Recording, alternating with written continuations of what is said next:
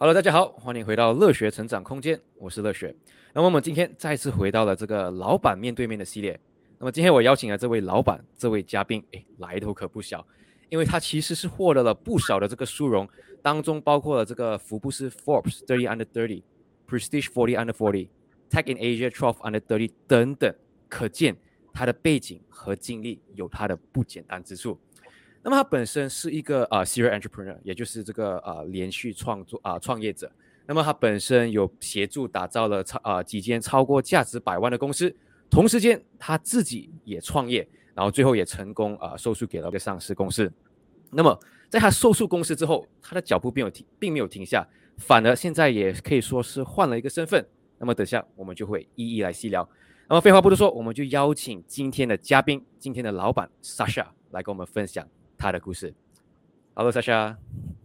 Hello，大家好，我是 Sasha。目前呢，我是在从事品牌导师，所以我是帮助一些创始人精准定位他们的品牌，所以他们可以更高效的扩展他们的生意。所以今天很荣幸呢，可以到乐学成长空间跟大家交流。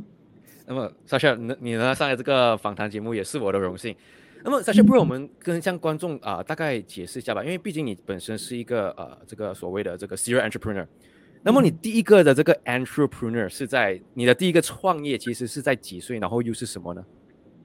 嗯，其实我第一个创立的生意呢，是在我二十一岁的时候。哇哦！当时我其实是一个人在新加坡奋斗，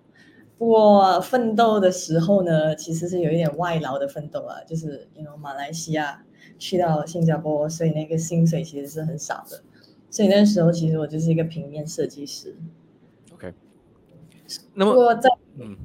我我我我想要当平面设计师，其实就是因为我很想要创造品牌，所以我去学那个品牌设计。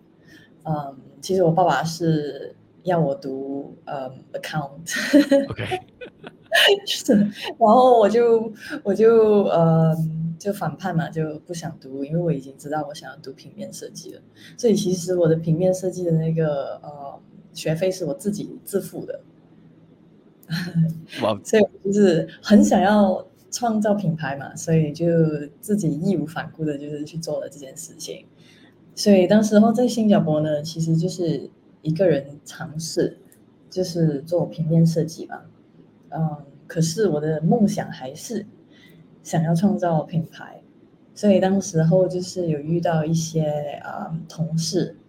然后就是有讨讨论到，哎，我其实很想做这件事情，然后他也他也就是被我被我影响嘛，就觉得哎，这这件事情不错，我们我们一起搞吧，然后就是就是就这样子，我们就成立了一个公司。那时候开始的那公司其实是嗯甜品店。哦，OK。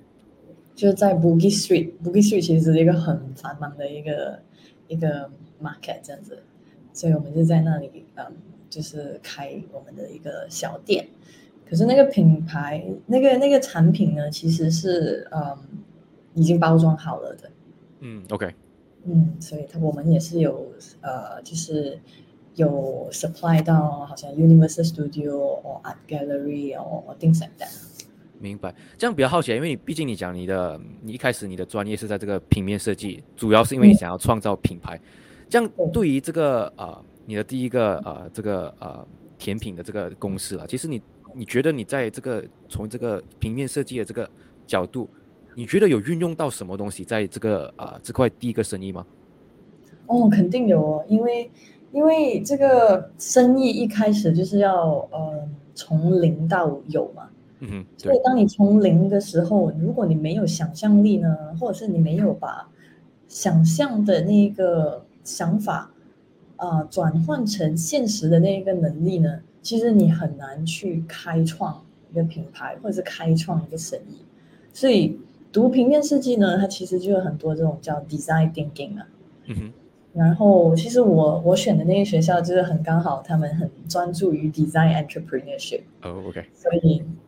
所以有很多就是比较专注在，哎，你怎么把一个 idea 变成一个 reality 这样子？所以这个 design thinking 绝对是有帮助到我开开创嗯任何的生意啊，或者是品牌这样。所以那时候其实那个生意呢，就是从零开始都是我在创造，就是好像它的啊配方啊，它的嗯它的包装啊，它的嗯品牌设计啊，然后它的呃甚至是那个室内设计啊之类的，所以其实很多都是嗯就是品牌设计方面一定是会有关联的。明白。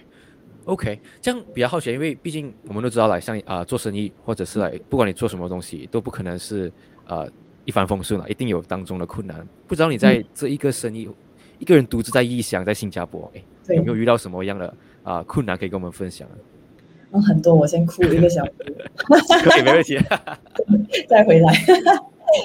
因为那时候就是很年轻嘛，就是啊自己也没什么经验。呃，管理啊，公司啊，或者是就是像你说的，就是在异乡一个人奋斗，就是很多事情其实你自己是没有资，就是没有资助，呃，你没有资助，也没有呃知识的话，就很多很多就是不好的事情会发生。所以那个时候呢，因为我很年轻，也没有管理管理公司的这个这个这个经验，所以。就是独自一个人在在异乡，就是去打拼嘛。所以那时候其实遇到很多这种人事资源管理啊，或者是法务管理的这些这些问题。就例如说，嗯，我还很记得，就是那个时候，因为我二十一岁，然后我们请的那个那个呃 manager，其实是就四十多岁嘛。因为其实我的那个 partner 那时候的的嗯。合伙人其实是啊，也是四十多岁的一个女生啊，不是就是妇女嘛，所以，所以我们我们请的那些人也是比较就是有年龄一点的，啊，那时候呢，就是他怎么说，就是他大庭广众的，就是指指责我啊做的一些事情不对，因为我们的那个店呢，其实是在一个很繁忙的街上。然后那 就是就是邻居都都很容易可以听到你发生什么事，就是看也看得到的。然后那个街上也是很多人，人山人海，所以那时候其实蛮丢脸的。然后也觉得自己真的是嗯很不行，因为身为一个老板，竟然还被 manager 在当中骂啊之类的，就是这种就是人人人力资源管理嘛，就是因为你你还。不知道怎么去立你这个领导者的一个一个身份，或者是怎么样去让大家幸福啊之类的事情。然后法务方面呢，就是因为你没有经验嘛，所以当时呢，我跟我的合伙人就是，嗯，反正就是 gentleman，嗯，gentleman agreement 嘛，就是一个。啊，我相信你，相信我，对我们就是去做这件事情，所以其实也没有什么文件去啊说，呃，发生什么事情的时候，我们应该怎么做，应该怎么分配之类的。所以那时候其实，嗯，当我把整个公司已经是打造好了的时候呢，其实我是被踢出去，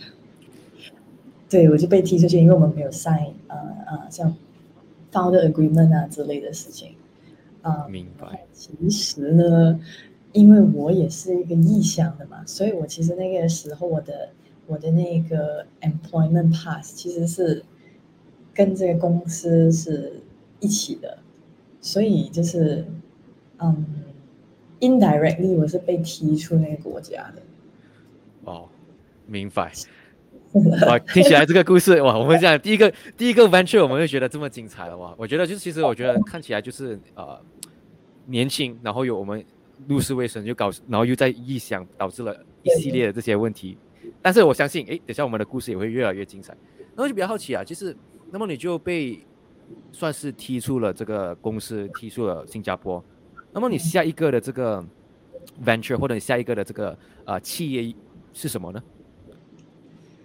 所以那个时候呢，我就在想，嗯，可能要创一个品牌，嗯，首先我可能要学吧，这我在学习这个点，我已经是承认了，来哦，我应该要再去学学习。可是学习呢，我应该去哪一个方向学习？那时候我就在想，可能品牌要创造出一个好的品牌，可能需要很大量的资金，然后需要很漂亮的形象这样子。所以我就决定啊加入那种那那个时候那个科技刚好是很旺盛的一个时期嘛，所以很多科技公司都是在那个时候崛起，所以我就决定了我要加入一些快速成长的这种初创公司。明白。这样，你在这个受你加入啊，这个啊初创公司，不知道你当时候，因为毕竟你现在不是 founder 嘛，或但是你现在加入了这个公司，那么你的职责是什么？然后你当中又呃学到了什么？呃，还是遇到了什么困难？那个时候我其实就是嗯，还是有这个技术嘛。只是我没有管理经验，所以这个技术方面呢，就是怎么样去创造这品牌，怎么样去创造这个产品，其实我还是有一些呃呃本事的。所以那时候就是呃，经过朋友介绍，我也是有进到去一个公司，其实它是像 Venture Studio 这样，所以他们就是嗯，专门是在嗯开发新的嗯初创公司。OK 啊所以那时候他们就有一个朋友，其实他是一个嗯，就拉扎达的 COO 嘛，所以他就说：“哎，这有这个这个机会，你你你想不想来？就是嗯，试一试嘛？因为我们其实有一个想法想要做，可是我们需要一个人把这个想法变成这个现实嘛。嗯，这个这这方面是其实是我自己个人的热忱跟一个啊。”一个强项，所以我就决定，嗯，好吧，我就进去。所以我当时候我其实是第第一位员工哦，所以，所以 employee batch 是零零一吗？差不多，差不多，这就是算是一个呃创始团队的第一位了。所以那时候我做的就是一个产品副总裁的一个职位，嗯。副总裁这个这个字感觉很大，但其实那个时候我是第一位嘛，就是我的职位的那个，嗯的的呃，responsibility basically 就是把这个想法，就是这个想法变现成呃现实，所以包括很多很多事情啊，就是要开发那个品牌呀，然后要开发那个平台呀，然后怎么样呃有这些流程啊。所以那时候在嗯六个月内，我就嗯开发了一个 web app，然后我相信有一个 consumer app，两个 system app，然后在六个月我们就把它也扩展到三个国家，所以其实是真的很快速的一个一个一个初创公司。明白，这样我觉得这样回想起，因为你刚刚说，其实啊，你你进入这个啊公司成为 founding team，主要是因为有一个想法。那么你觉得，其实从要把想法变现成一个实际行动，你觉得其实当中啊，最大的困难或者最大的一个呃一个 gap 是在哪里呢？嗯，其实这这个问题真的很好，因为因为我我发现很多就是初创公司的那个老板啊，或者是创始人，其实当他略深进入这个呃创创造公司的这个。这个呃过程，他就忘记了这个问题。OK，所以当他进入的时候呢，他他没有在想这个问题嘛？哎，到底这个 gap 是什么？到底怎么样把这个想法变成实际行动？所以当他进入了这个呃 day to day 的 operation，他想的东西就是怎么样走下一步而已。他也没有在想，哎，这个现实跟那个这这这个这个中间这个点在哪里呢？所以我发现了很多时候呢，其实，呃，呃，这问问题的所在，其实是因为他没有这个问题。哦，这个有点抽象，这个这个有点是意思吗？maybe 有可能要跟观众解释，我其实也啊有点不是很明白。说你讲的是这个问题所在是没有这个问题，是不懂，你可不可以跟我们 elaborate 多一点？对，就是他他认为他要创造公司。他进去的第一步就是创造公司，而不是把想法想这有这个问题在，嘿，我怎么把想法变成实际行动？明白。因为他没有这个问题，所以他每每一天的问题呢，其实就没有在专注那个呃品牌的根本问题，明白，就是当他创立了公司，反而是没有去把这个想法变现，只是专注在 OK。对对对，这个 interesting，真的学到东西了。那么再再换个角度来讲，因为你刚刚讲嘛，就是你们在短短六个月，哎，你们就很快速的去啊、呃成长，扩张到去三个国家。那么当中的资金应该是庞大的，所以你觉得其实对于一个初创公司，在当时候的你，你觉得资金是很重要的吗？对，那时候呢，我就是呃，我就是认为，哎，原来唯一可以把品牌打造成一个好品牌的唯一方式，就是我们需要有大量资金，还有大量的那个资源。那时候第一年呢，其实我进去是第第一位嘛，嗯，一年一年后我们有一百位员工。哇，当中的 当中的支出应该不小哈，从从一到对对对对，OK，明白。这样比较好奇啊，因为我们也知道你是 serial entrepreneur，就想着这个想法，你知道 OK，你觉得钱是最重要，而钱不讲最重要，但是是非常重要。有钱嗯啊、就可以啊，好像你讲去 expand 你的 team，去请员很多员工。那么你对于你自己啊、之后也有创立公司，那么你在创立公司的时候，你是否也用这同样的这个理念去啊、经营你的公司呢？嗯，绝对，因为我就是在这个呃这样的环境成，就是呃呃这样的环境里面被熏陶嘛，嗯所以我就是一直一直觉得，OK，任何品牌只要有资金、有资源，我才可以做。所以那时候呢，其实我嗯，我过后有在就是创造自己的公司的时候，我也是有这样的想法，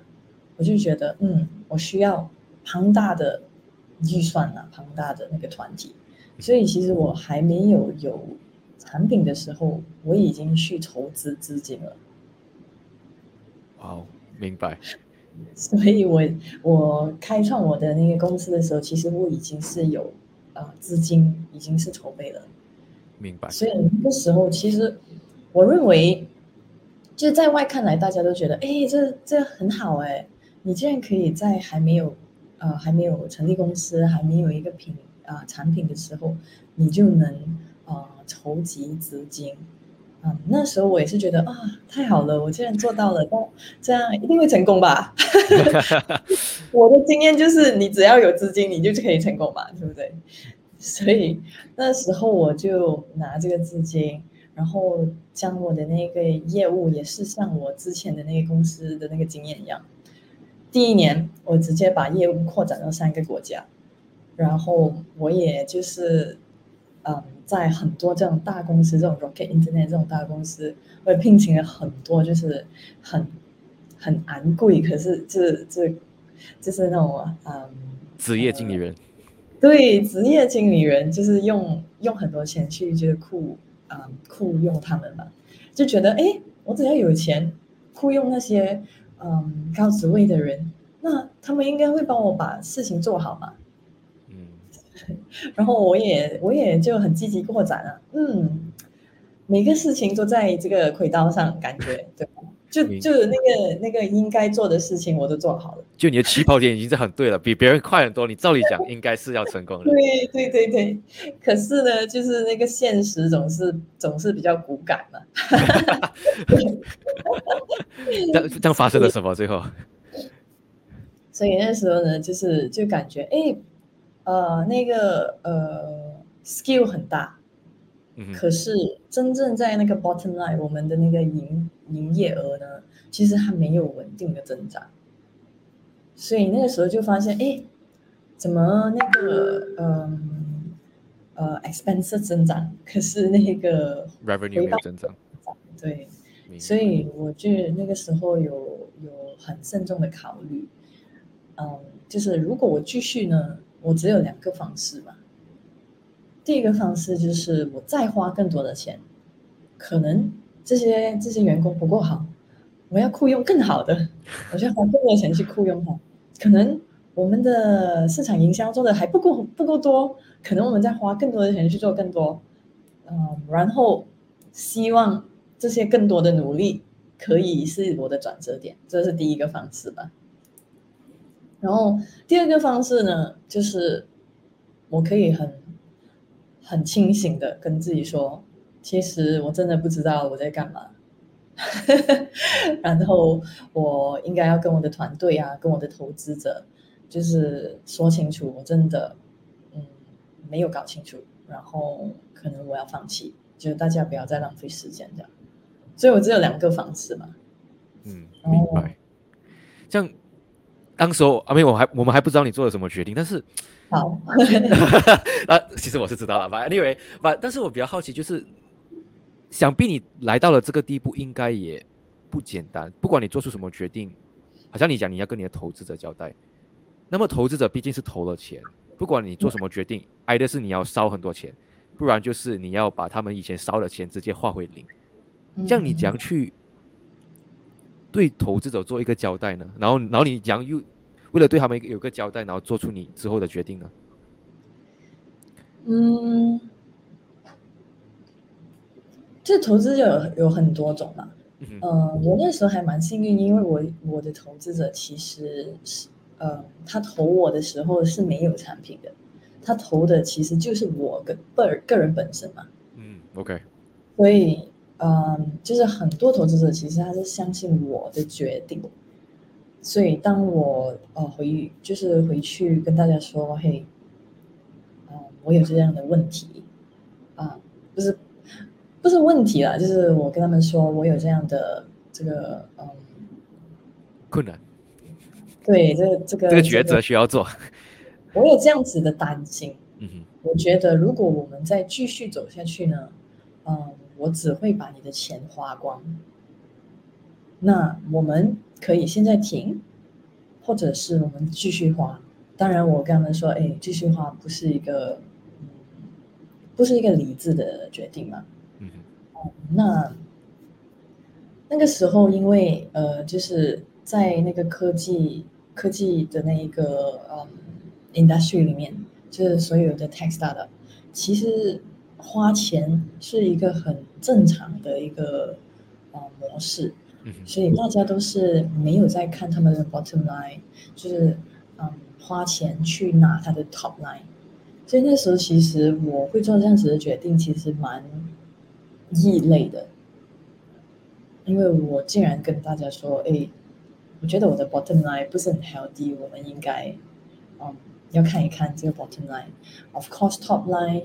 嗯，那个时候 top line 才是那个你下一次筹资的时候的筹码。嗯哼，大家都在看你有几大的 skill 啊，你到了多多少个国家，你有多少 user base 之类的。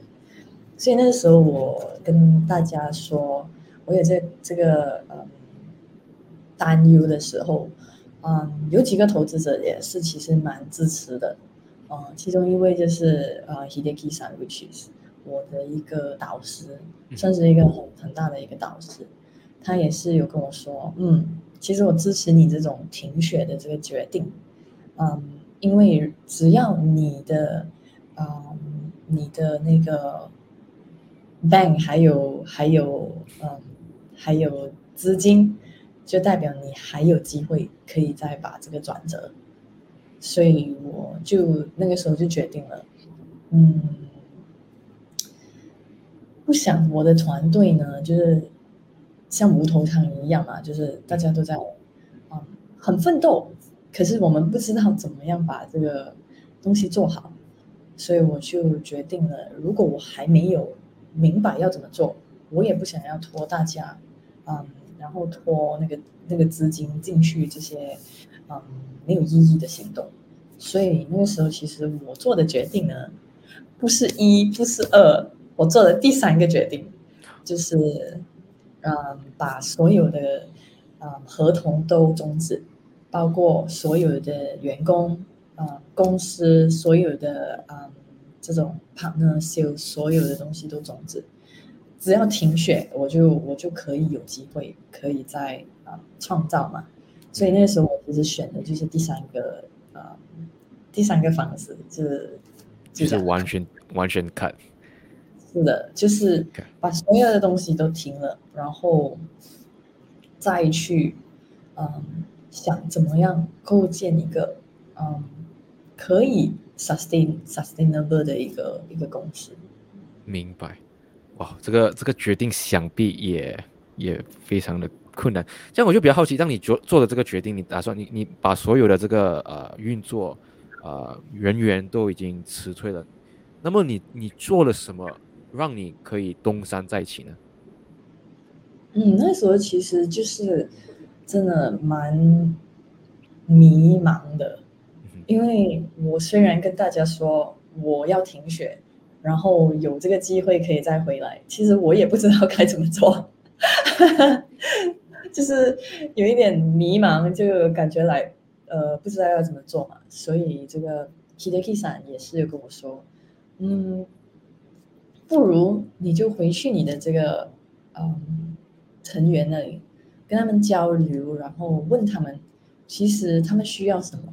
然后你再去想你可以提供什么。那时候其实我就觉得，哎，我现在是在在救火哎，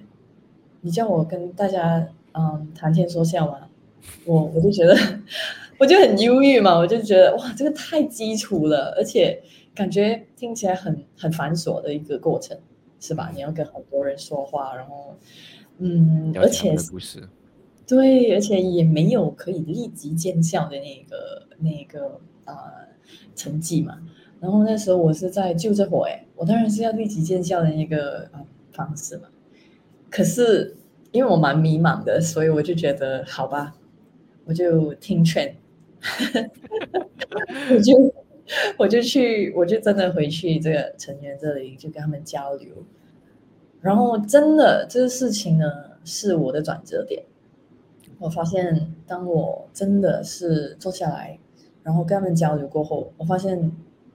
我一直以来都没有解决到他们最痛苦的问题，或者是他们最给到他们最想要的愉悦，就是因为这一点呢，它改变了我所有嗯所有的嗯就是构建的这些想法。我发现原来我就像刚才我跟你说的嘛，我是一个创始人，我进去开创生意，我做的事情根本没有在想我一开始要创造的那个那个创造生意的那个问题，就是。怎么样把想法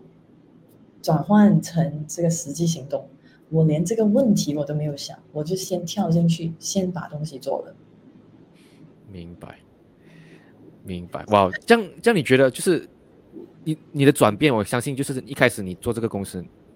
你觉得钱很重要，资金很重要。那么现在开始慢慢的，你觉得哎，解决那个问题，呃，才是最重要的。那么在这个解决问题的当中，其实。他怎样让到你？诶，可以从本来是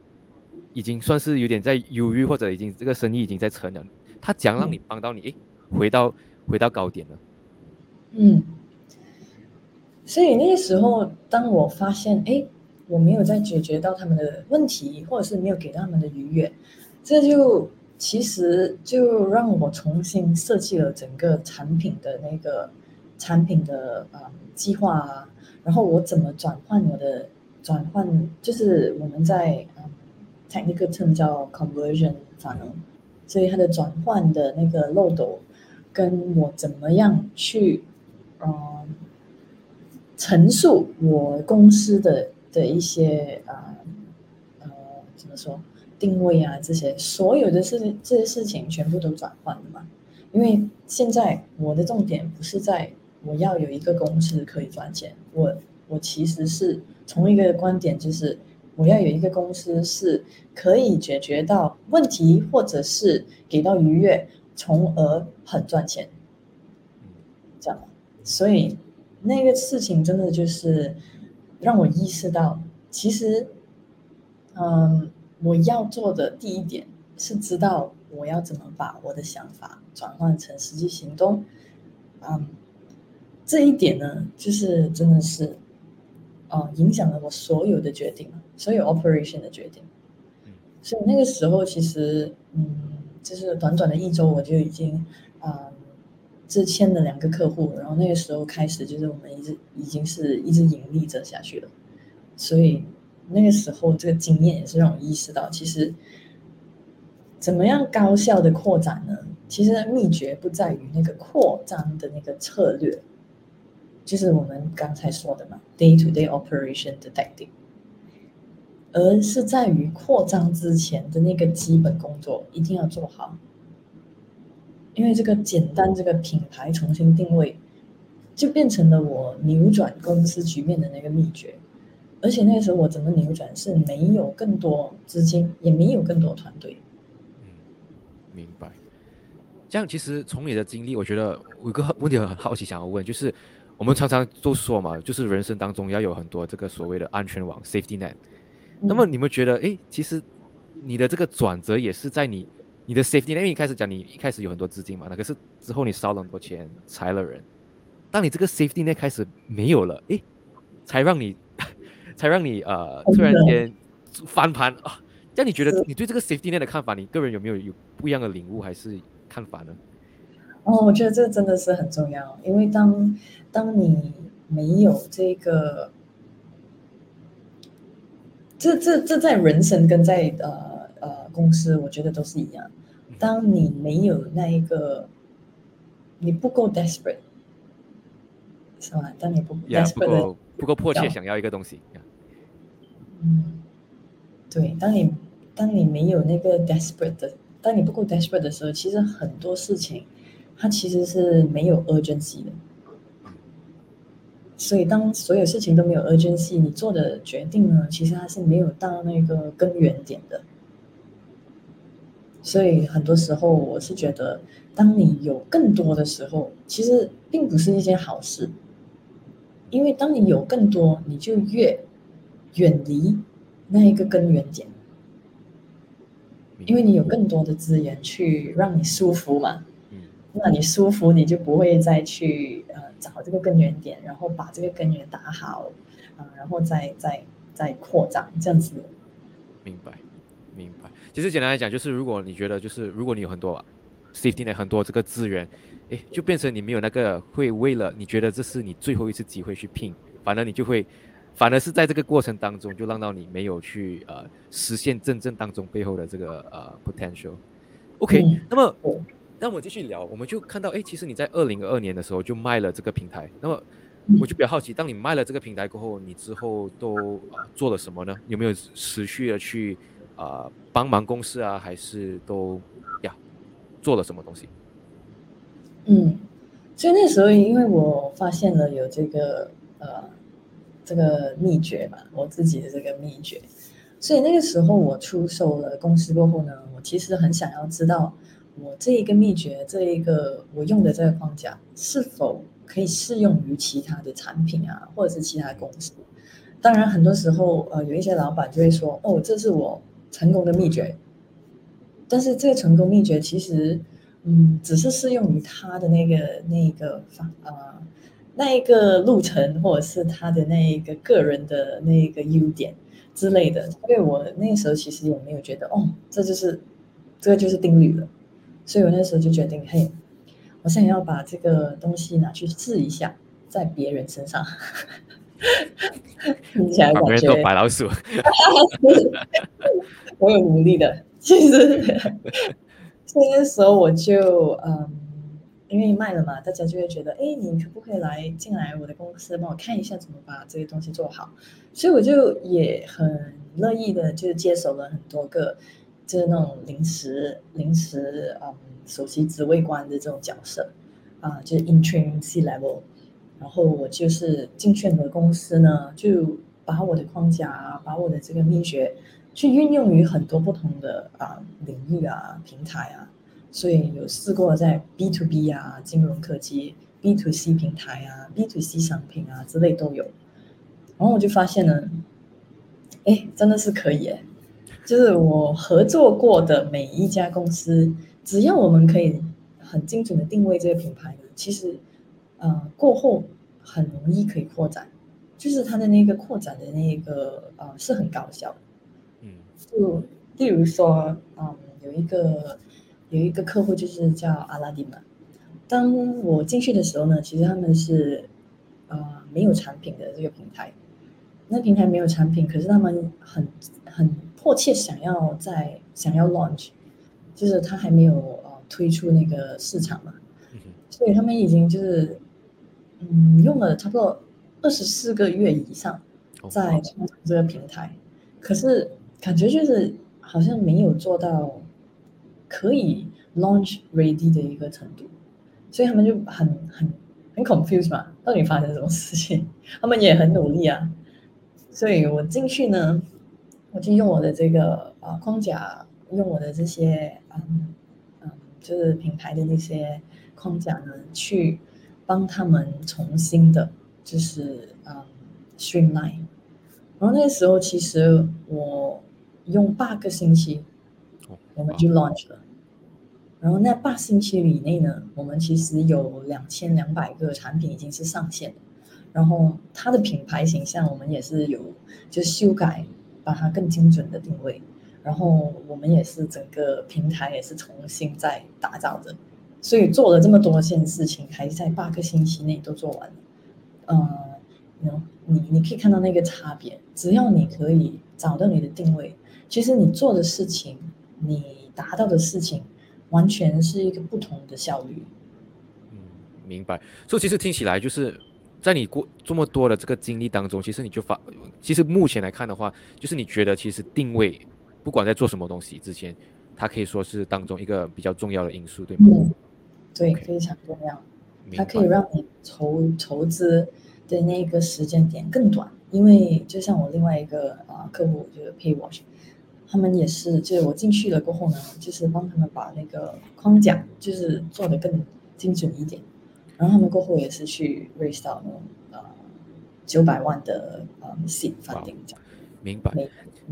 这样其实 maybe 有一个问题比较好奇的就是，刚刚你讲了一个啊例子，就是阿拉丁，然后也讲了这个 pay wash。嗯。为什么人家做了两年，诶，可是你却八个星期就可以看到？其实你觉得？为什么很多人都看不到定位这个问题？你你有没有来去呃观察？为什么大部分人都没有把关注点放在这一个你觉得很重要的部分上面呢？嗯，他还是还是回到刚才我们说那个很很有心很有 OK 那个点，就每个人进去开公司的时候，就先想嗯，我应该做什么啊？去开这个公司，我们也没有在想怎么样把这一个定位打好，然后。我们要做的事情是这样，我们就先去想我们要做的事情是这样，然后过后再想怎么定位，这就错了嘛？明白，明白。所以那个时候呢，一开始进去就是嗯，进去呢，其实他所有的那个呃员工，我在八个星期内没有换过，用同样的员工，所以他其实嗯，那一个 gap 不在于。更好的人呢，或者是更多钱呢，或者是更更多资源，它其实就是在于我们知道要干嘛。嗯，明白。所以那时候，嗯，因为那个创始人啊，那种啊比较呃，就就他们他们也不知道有这个 gap 嘛，所以他的员工呢就是很努力，然后他的那个老板也很努力的叫他们再努力，所以他就变成了。大家很努力，可是我们没有努力到点，所以我进去呢，我用这个框架，我其实是跟他们说，我们要怎么找出这个要努力的点，嗯，然后在这个努力的点，怎样用最少的时间可以达到最大的事情。明白。所以这个其实就这样 work work smart 的感觉了。对对对对，我要 work smart。明白。是 OK。那么之后我看到，其实你的经历，在你做了这些 interim C level 之后，呃。你之后也创立了一个你自己的公司，叫做 Dear Hustler，不知道这间公司是做什么的呢？嗯，就是因为我把这个框框架，也就是感觉在几个白老鼠上都都成功嘛，所以我就决定把我所有的这些学习呢，跟这些框架，就整合成一个比较有结构的一一个培训计划，它叫 High Conversion Blueprint。所以我就成立了啊，Dear Hustler，然后用这一个 Blueprint 呢，去开始跟其他的创始人分享，嗯，所以就是帮助更多的创始人，其实在他还没有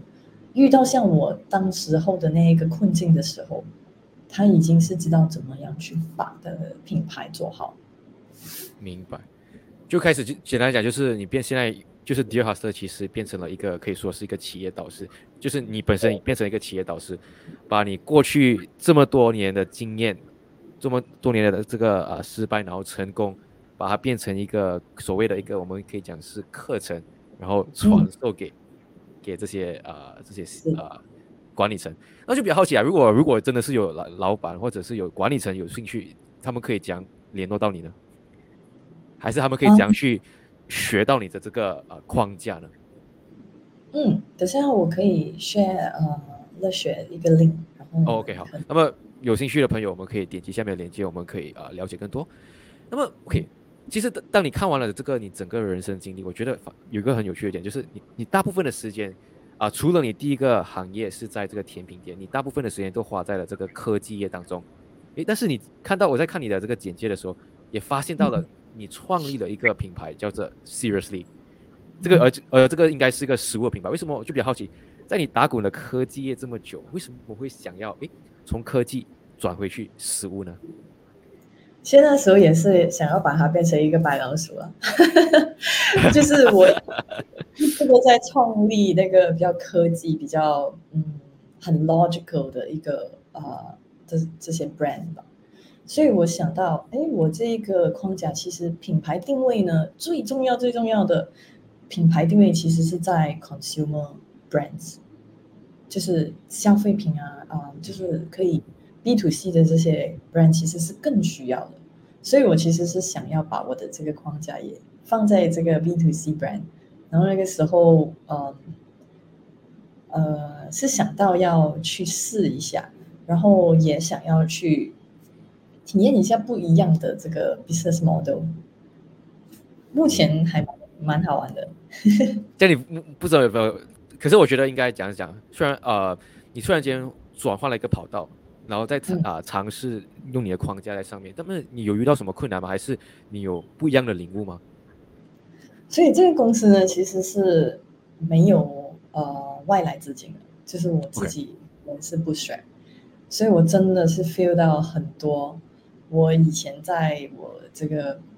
啊飞付平台上面没有遇到的事情，我现在全部遇到了，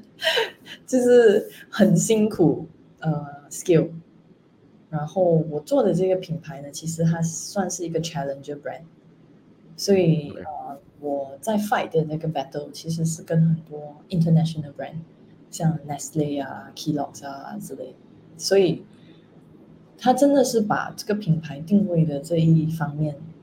很就是很很很大的挑战啊，所以，嗯，当做是我一个最大的白老鼠吧。明白。这样，当你讲你自己是个呃 challenger brand，你挑战了一些啊这些比较大公司的品牌，我就比较好奇。那么我们讲回这个我们的主题啦，也是可以讲是这个呃定位的这个呃角度。那么你怎么去找到你的？当你定位，你已经把自己的定品牌定位成功了之后，你怎样去找你的观众，或者你怎样去找你的消费群？嗯，就是当你当你很清楚你的，你有很明确的那个清晰度，在你的目标的时候，就是那个目标就是买家嘛，你的买家，其实你会比较知道你要去哪里啊，投资这个时间跟金钱。所以这个这个这个问题，我不能给你一个就是一个答案啊，我只能说它是一个 continuous process，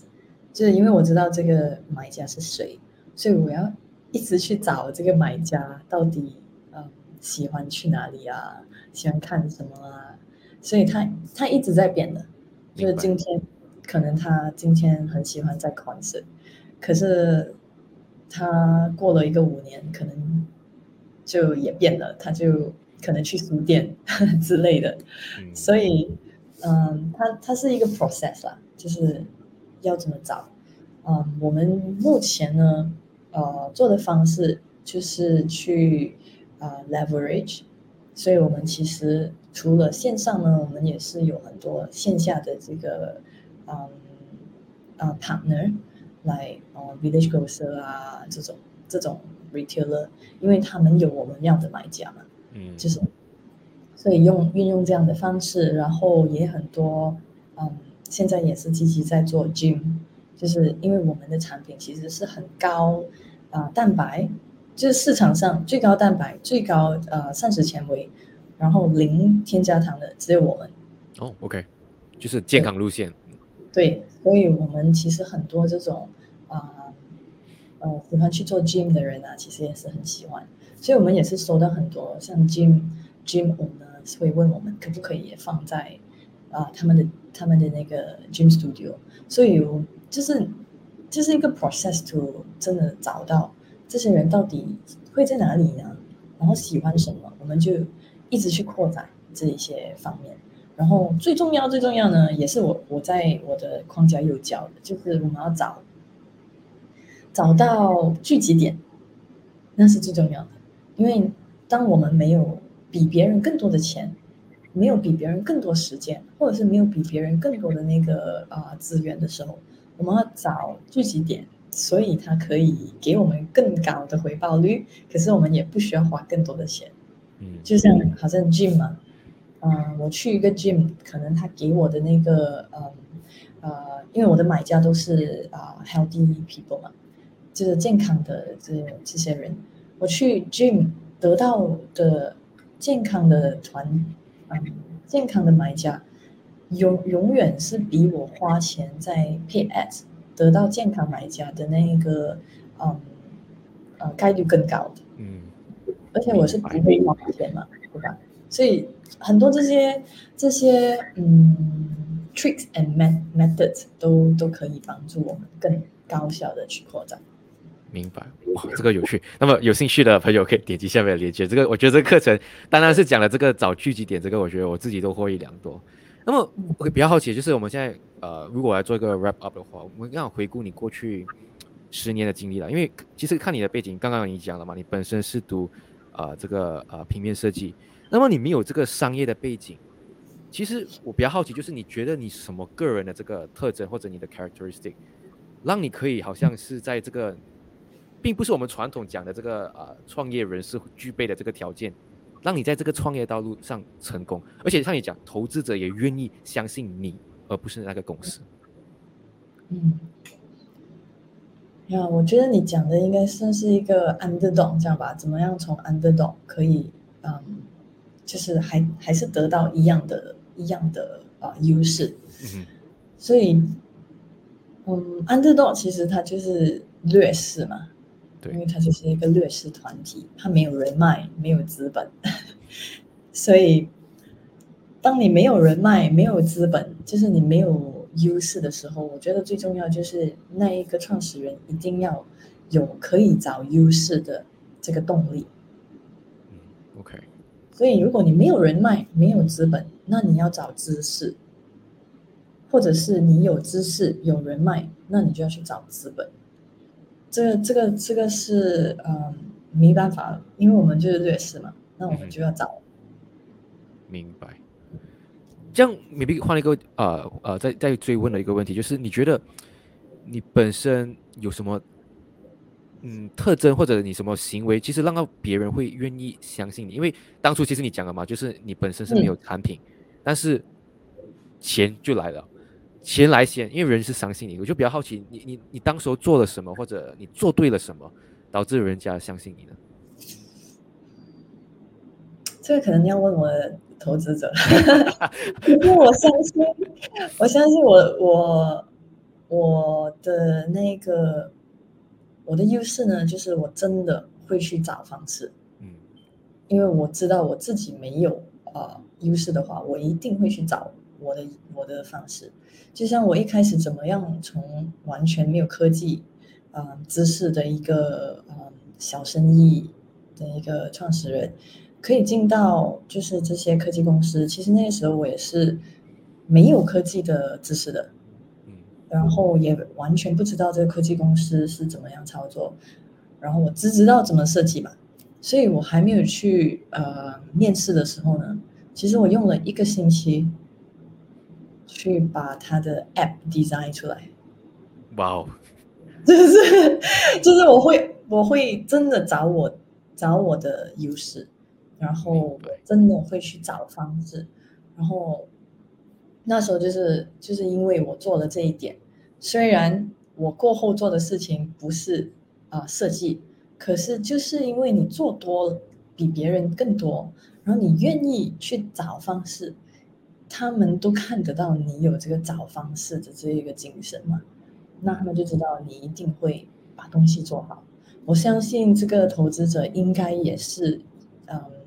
因为看到我身上的这一点，就是我一定会去找方式。明白，明白。简单来讲就是。Life you find a way. I mean，你就是那种坚持不认，就是如果你要做一样事情，你就会去 figure out what you need to do. OK。那么这样，如果呃，因为我看我们时间也差不多来到了尾声，我就比较好奇了。如果对于一些在啊创业的朋友啊，或者想要创业朋友，你不知道你有没有什么来最后的忠告想要告诉我们呢？嗯，